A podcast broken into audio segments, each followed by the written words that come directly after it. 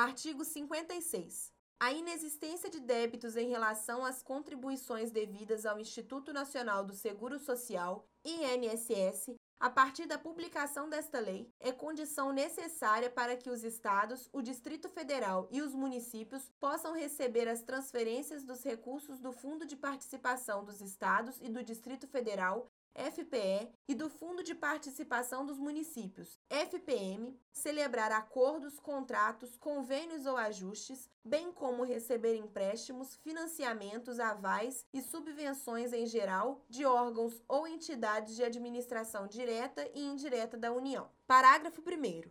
Revogado.